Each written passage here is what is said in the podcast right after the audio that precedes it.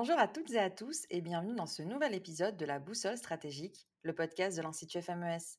Nous nous intéressons aujourd'hui à la géopolitique de l'État d'Israël et pour répondre à nos questions, j'ai le plaisir de recevoir Didier Leroy. Bonjour. Bonjour à vous. Vous êtes chercheur au Centre d'études de sécurité et défense de l'Institut royal supérieur de défense, l'IRSD, et chercheur associé à l'Université libre de Bruxelles et à l'Université du Québec à Montréal, à la chaire Raoul d'Endurant. Didier Leroy, vous vous êtes spécialisé au cours de votre carrière sur la région moyen-orientale et notamment sur Israël. D'ailleurs, au cours de ces dernières années, l'État hébreu a signé des accords de paix avec certains pays arabes de la région, sous le nom des accords d'Abraham. Ces accords confèrent à Israël des partenaires solides du Maroc aux Émirats arabes unis. Est-ce que ces accords, Didier Leroy, changent sa vision politique? Alors bonjour et merci pour l'aimable invitation de la FMES. C'est un plaisir d'être avec vous aujourd'hui. Alors il, va sans dire que les accords d'Abraham ont eu le retentissement médiatique approprié à, leur effet. C'est un véritable bouleversement du paradigme des, relations de l'État d'Israël avec son voisinage arabe, hein, qui vraiment initie une toute nouvelle donne. On se retrouve dans un tout nouveau paysage qui est aux antipodes des premières heures de l'État hébreu qui était à l'époque associé à sa fameuse doctrine de la périphérie, hein, qui consistait surtout à essayer de, tisser des liens et des alliances avec les acteurs étatiques non arabes comme la Turquie ou l'Iran du Shah face à ce voisinage, également de privilégier des, canaux de communication avec les acteurs non étatiques, mais tels que la communauté maronite au Liban ou la communauté kurde d'Irak. Donc on, voyait bien qu'il y avait voilà, une tentative de sortir de, ce qui était ressenti comme un, cloisonnement presque essentiel, lié à, la fois l'arabité et à la fois l'islamité de cette vicinité. Alors ici, on a, quand on regarde les choses dans le temps long, on a eu deux États arabes qui avaient franchi le cap de normaliser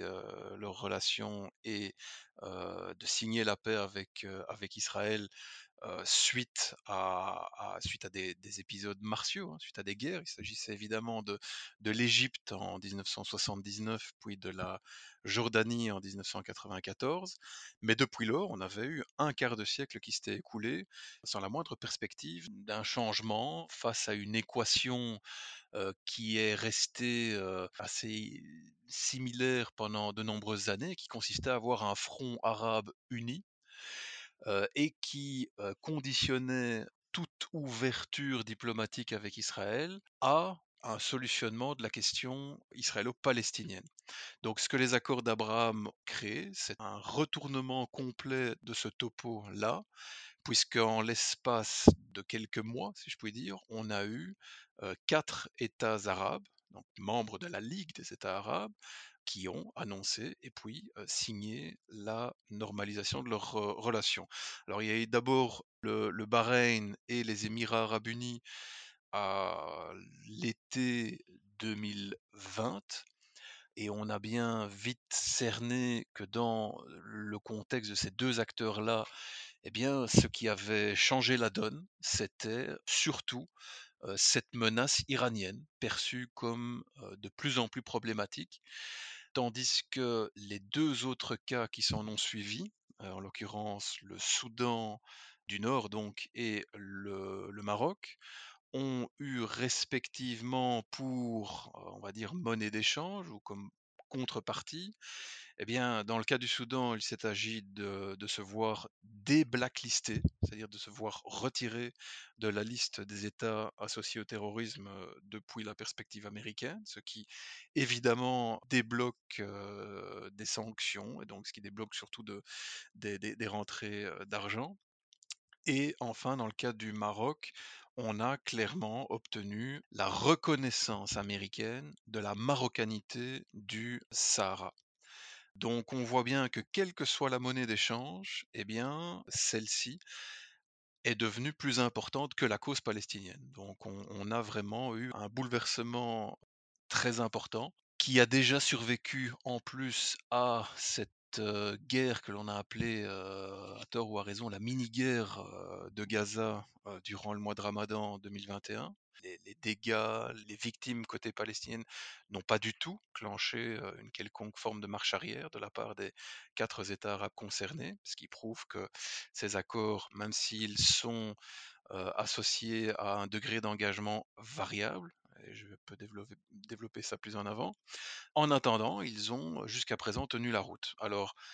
on se doute bien et on a pu l'observer dans la réalité, heu, urbaine de Khartoum ces derniers mois que bon, on a une population qui est certainement très, très tiède dans le cas soudanais par rapport à ces fameux accords. En revanche, quand on regarde du côté d'Abu Dhabi, on a là des liens qui se sont, heu, consolidés, qui ont percolé dans, différents domaines sociétaux, alors économiques, agricoles, heu, médecine et cetera, mais aussi dans le domaine militaire. On a eu en l'espace d'une dizaine de mois, pas moins de 200 000 citoyens israéliens qui ont été voyagés, donc visités, que ce soit Dubaï, Abu Dhabi ou les autres Émirats. Donc on a là une véritable ouverture qui ne cesse de prendre de nouvelles formes et qui évidemment peut à terme déployer des effets qui impactent immédiatement la, géopolitique martiale de, l'État is- d'Israël et notamment dans son rapport de force avec euh, l'Iran. Donc on a dans ces accords d'Abraham, on a clairement un acteur émirati qui semble le, fer de lance, ou en tout cas la figure la plus centrale euh, dans ce que l'État hébreu euh, gagné ici. Justement, elle a noué des relations avec certains acteurs stratégiques, comme on vient de le dire, mais la tension est encore très grande avec son grand rival, l'Iran. Comment le pays gère sa rivalité, voire sa confrontation clandestine avec Téhéran? Alors, il y a malheureusement pas grand-chose à gérer, puisque lorsqu'il est question d'acteurs comme Israël, ou comme l'Iran, on est bien face à des acteurs qui jouent, leurs cartes en solo, quoi, hein, donc qui qui n'ont jamais, heu, en tout cas qui n'ont plus à ce jour, heu, à demander, heu, une quelconque autorisation, un quelconque soutien. Donc là, on est face à des acteurs qui sont tous les 2 dépositaires d'un complexe obsidional, c'est-à-dire qu'il y a une sorte d'obsession sécuritaire que l'on peut, illustrer comme un sentiment d'être assiégé, hein, comme donc on a ce sentiment d'être une sorte de forteresse nationale entourée, d'ennemis. Alors dans le cas d'Israël, bon, ben, les les épisodes martiaux qui ont jalonné le, conflit israélo-arabe sont là pour le le le rappeler à travers les décennies. Dans le cas de l'Iran, bah, il suffit de regarder une carte de la région et d'y situer les notamment les bases militaires américaines, pour ne citer que celles-là, et on comprend assez aisément que que ces perceptions sont largement alimentées par une réalité, du terrain et ce qui explique donc que l'on a 2 acteurs qui ne cessent de poursuivre un petit peu cette fuite en avant qui consiste à se se surarmer et chacun en fonction de ses moyens. On a donc d'un côté, heu, Tsahal donc qui est l'acronyme hébreu pour, heu, Tseva Hagana Israël, donc les forces de défense israéliennes qui sont, c'est bien connu, à la pointe de la technologie militaire dans certains, domaines et la mini-guerre de Gaza, en avril-mai 2021 a a pu illustrer la redoutable efficacité du système, Iron Dome, hein, donc le dôme, le dôme de fer. Et de l'autre côté, on a, cet acteur iranien, bon, qui est caractérisé par son armée régulière Artesh, mais qui est surtout connu et surtout redouté plutôt pour son corps des gardiens de la révolution islamique, hein. Cette armée de l'ombre qui dépend, immédiatement du du guide suprême, l'ayatollah Khamenei et qui dans le contexte d'une guerre, bah, qui se veut, asymétrique par définition, puisque l'acteur iranien, lui est miné de sanctions internationales maintenant depuis des des décennies, a une économie qui est franchement exsangue, tout le monde le sait et qui a dû, c'est assez, clair, et bien se distinguer dans d'autres domaines, des domaines moins onéreux, mais qui peuvent sensiblement affecter l'équilibre de la dissuasion. pour ses ennemis. Alors ses ennemis, c'est bien entendu l'État d'Israël, c'est aussi les pétromonarchies du Golfe, c'est évidemment les États-Unis. Donc tous ces acteurs-là, on discerne assez rapidement qu'il s'agit d'acteurs qui ont de gigantesques moyens, militaires, hein, en termes vraiment de balance militaire. Voilà pourquoi un acteur comme Téhéran,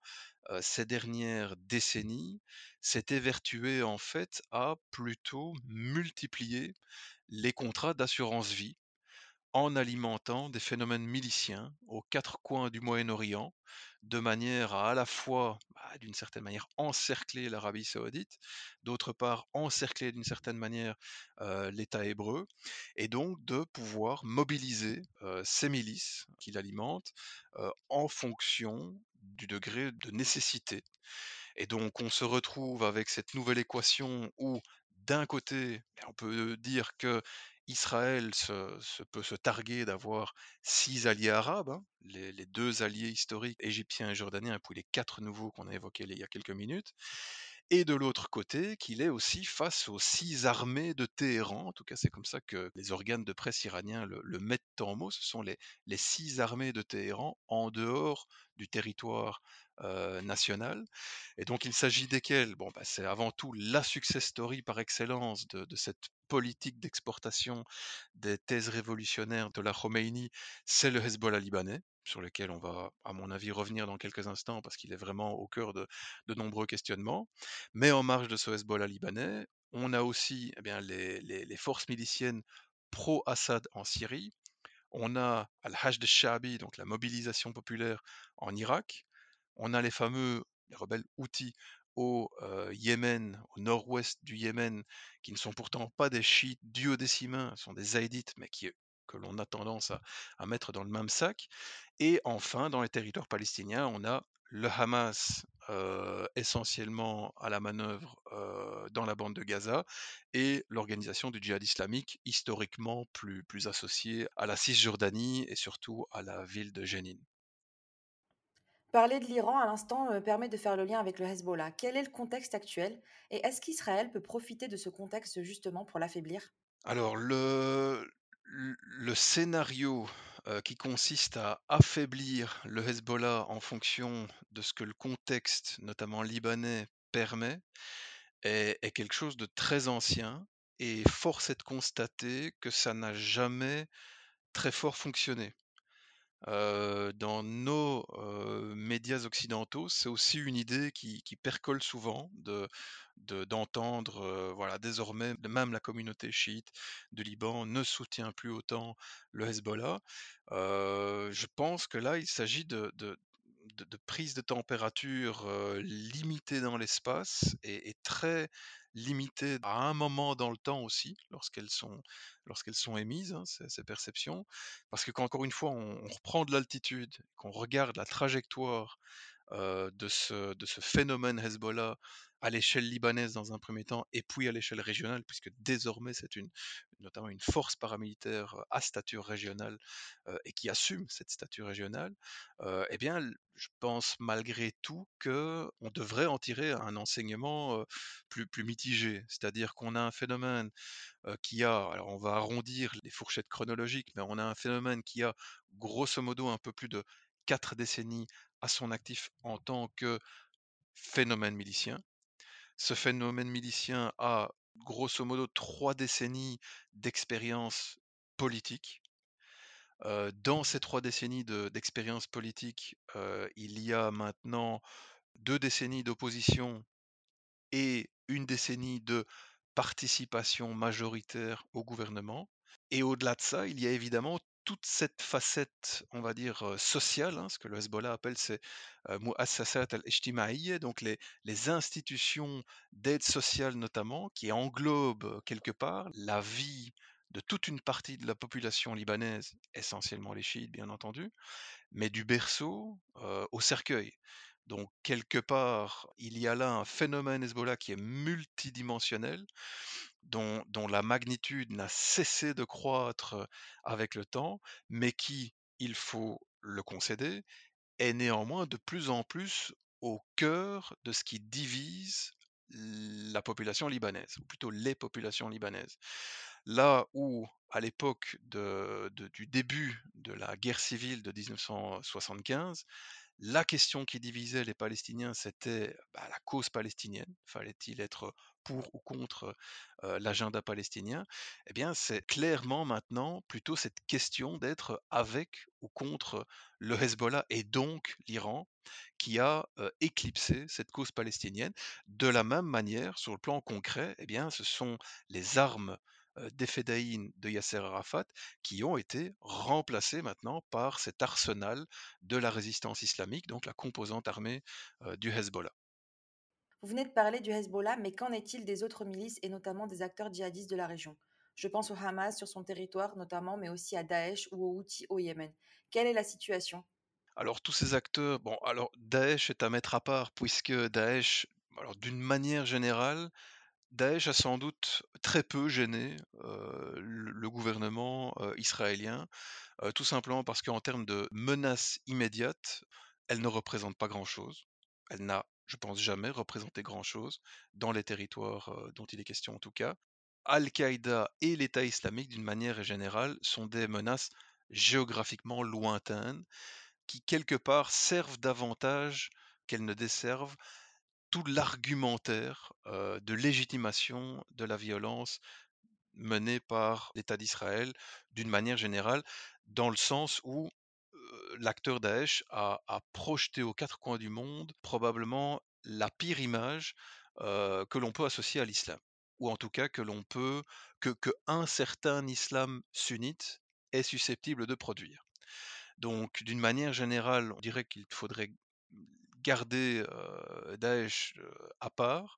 Les autres acteurs que vous avez cités font donc partie de ce eh bien, de ce de ce montage milicien disséminé, à différents endroits de ce Moyen-Orient et qui est donc, associé à ces ces fameuses assurances-vie, hein, que que Téhéran entretient et développe et qui qui correspondent donc à des des sortes d'aiguilles. Une aiguille, c'est quelque chose qui ne coûte pas cher, mais quand on envoie un coup d'aiguille dans un adversaire, aussi musclé soit-il, eh bien, ça fait quand même mal. Donc voilà pourquoi une milice, dans un contexte de guerre asymétrique, c'est fort utile. Donc dans ces, milices, que vous avez citées, bon, bah, il y a les 2 acteurs palestiniens que sont le Hamas et le Djihad islamique qui sont les seuls, d'obédience sunnite à la base, tandis que les autres sont chiites. Du côté de ces acteurs palestiniens sunnites, il y a clairement le Hamas qui dépasse de loin le Djihad islamique en termes d'importance, en termes de poids terre, si je puis dire, et donc je vais revenir dessus, heu, dans un instant. Heu, les autres acteurs dont il est question, heu, sont donc à la fois, partie de cette stratégie, de survie de l'Iran et correspondent aussi chaque fois à des agendas locaux très, spécifiques, hein, yéménites, irakiens, syriens et cetera. Ce qu'il convient néanmoins d'en retenir, c'est qu'en cas de scénario catastrophe, l'État hébreu doit malgré tout redouter un scénario, de coordination maximale. S'il devait y avoir une étincelle entre, Téhéran et Tel Aviv, l'état-major israélien doit envisager un scénario catastrophe où des tirs de projectiles, donc projectiles, ça veut dire roquettes et missiles combinés, pourraient provenir de ces différents théâtres d'opération. Donc à la fois l'Iran, l'Irak, la Syrie, le Liban, le Yémen et les territoires palestiniens. Ceci dit, de manière plus réaliste, hein, moins, hollywoodienne si je puis dire, de manière plus concrète, les 2 acteurs, qui inquiètent le plus, Tsahal, c'est clairement avant tout le Hezbollah libanais et donc le front nord, tout simplement parce qu'il est il est surarmé, surentraîné et et bon, il a déjà défrayé la chronique en 2006, donc voilà pourquoi là, il y a vraiment, quelque chose de prioritaire, on va dire, dans l'évaluation de de ces différentes menaces. Ceci dit, le Hamas palestinien s'est quand même distingué au cours de l'année 2021, puisqu'il a quelque part créé la surprise lors de cette fameuse mini-guerre d'avril-mai 2021, en tirant plus de projectiles que jamais, plus loin que jamais et de manière mieux guidée que jamais. Donc Dans ce sens-là, alors l'issue du conflit, heu, est bien connue, hein, heu, comme à l'accoutumée, il y a eu beaucoup plus de destruction et de victimes, heu, côté, palestinien. Mais ce que le ha le Hamas a pu, gagner de tout cela, bah, c'est à la base de permettre au monde de le situer de nouveau. C'est-à-dire que depuis la brève parenthèse, du moment frères musulmans, de 2013, eh bien la vague, la période d'optimisme pour le Hamas s'est complètement inversée. Les frères musulmans ont été et donc toutes leurs émanations, locales, nationales, comme le Hamas l'est à l'échelle, gazaoui, d'un point de vue historique. Tout ceci a donc enclenché une nouvelle ère extrêmement rude, qui a vu donc, le Hamas en l'occurrence, se voir affaibli comme jamais auparavant. Donc à travers, cette mini guerre de 2021, il a non seulement pu redorer son blason d'une certaine manière, mais aussi, et ça c'est plutôt, à l'échelle, intra-palestinienne qu'il faut le concevoir, se profiler comme désormais le défenseur de Jérusalem, pourtant basé à Gaza et ce qui, projette une image, déplorable de l'autorité palestinienne dont le siège se trouve pourtant à Ramallah et qui a été le grand absent de cette explosion de violence-là. Donc le Hamas, il est certain, a de nouveau besoin de plusieurs années maintenant, avant de pouvoir reconstituer un arsenal susceptible de recréer une nouvelle forme de surprise comme, comme ça a été le cas. Mais en attendant, c'est un acteur que Tsahal va devoir continuer à garder à l'œil, c'est plus qu'évident. Mais je dirais que le Hezbollah libanais reste au cœur des obsessions, heu, sécuritaires, heu, de l'état-major, heu, israélien et cela depuis de nombreuses années et pour encore de nombreuses années et ce qui permet d'exemplifier cela, c'est ce que, certains observateurs ont appelé la guerre entre les guerres. C'est-à-dire que c'est depuis 2013, donc depuis l'engagement du Hezbollah en Syrie voisine, que, la force aérienne israélienne a régulièrement, alors discrètement, ça, ça dépend des fois, mais a régulièrement frappé, des convois d'armes iraniennes en route vers les zones d'influence du Hezbollah ou des infrastructures, militaires de la résistance islamique, donc la composante, militaire du Hezbollah directement. Donc on est, lorsqu'on comptabilise, ces frappes à des chiffres, franchement, très importants. Donc on voit que le focus israélien est surtout déployé vers, ce front nord, donc le long de la ligne bleue qui correspond à peu de choses près à la frontière israélo-libanaise, mais aussi dans son prolongement côté syrien, donc le long du, plateau du Golan, donc dans la région du du Hauran.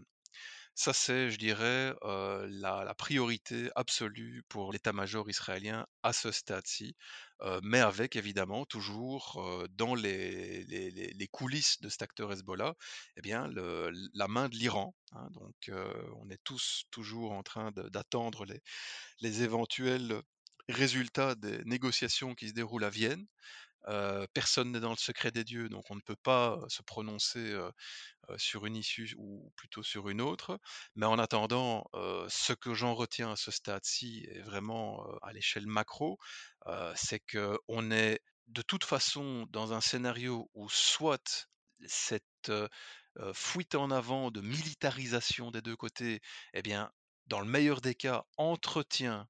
et donc prolonge un équilibre de la dissuasion, mais dont l'effet positif, c'est qu'il n'y a pas de guerre de grande intensité, pas de grande guerre ouverte et c'est l'équation en présence depuis, depuis la guerre des 33 jours en 2006, hein, entre Tsahal et le Hezbollah. Dans l'autre cas de figure, on va tout droit vers une véritable, confrontation au cas où, l'acteur, israélien décide qu'il est temps de mettre un terme aux ambitions nucléaires iraniennes. Et là, l'histoire nous enseigne que, encore une fois, ce n'est pas nécessairement, si hollywoodien que cela, puisque, c'est ce qui est arrivé,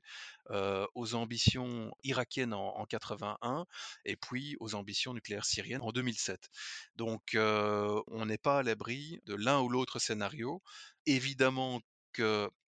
il est souhaitable de voir plutôt, eh bien, l'équilibre de la dissuasion se poursuivre, Mais bon, l'historique de la région du Moyen-Orient, heu, laisse malheureusement, heu, peu d'enseignements, heu, optimistes, si je puis dire. Merci beaucoup. Un mot de la fin?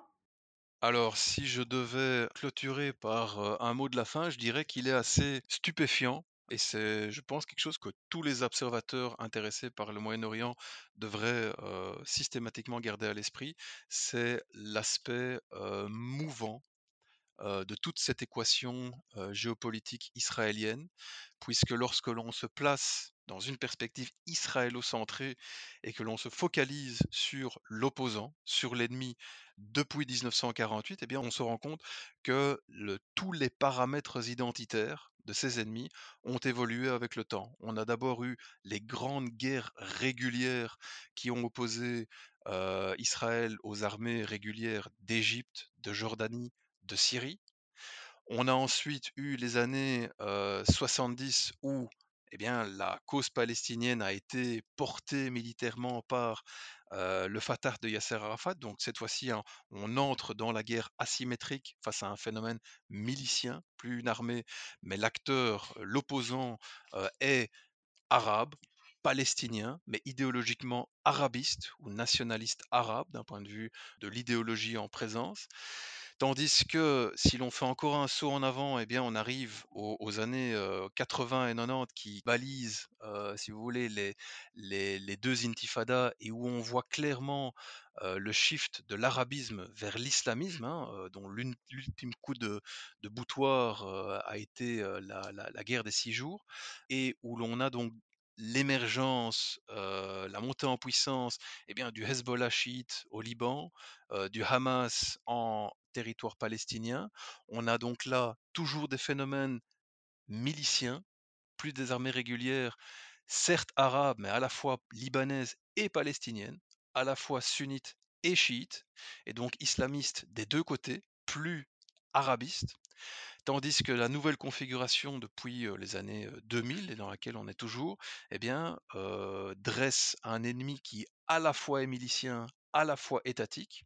surtout incarné par le Hezbollah libanais et l'État, iranien. Donc à la fois, on se rend compte que le principal opposant, eh bien, il n'est plus palestinien, il est, libanais, donc encore arabe jusque-là, mais également iranien. Donc là, on a carrément débordé des tours du monde proprement arabe. Donc quand on fait un petit peu le bilan de tout cela, on se rend compte que toutes les facettes identitaires, euh, structure, ethnicité, dimension confessionnelle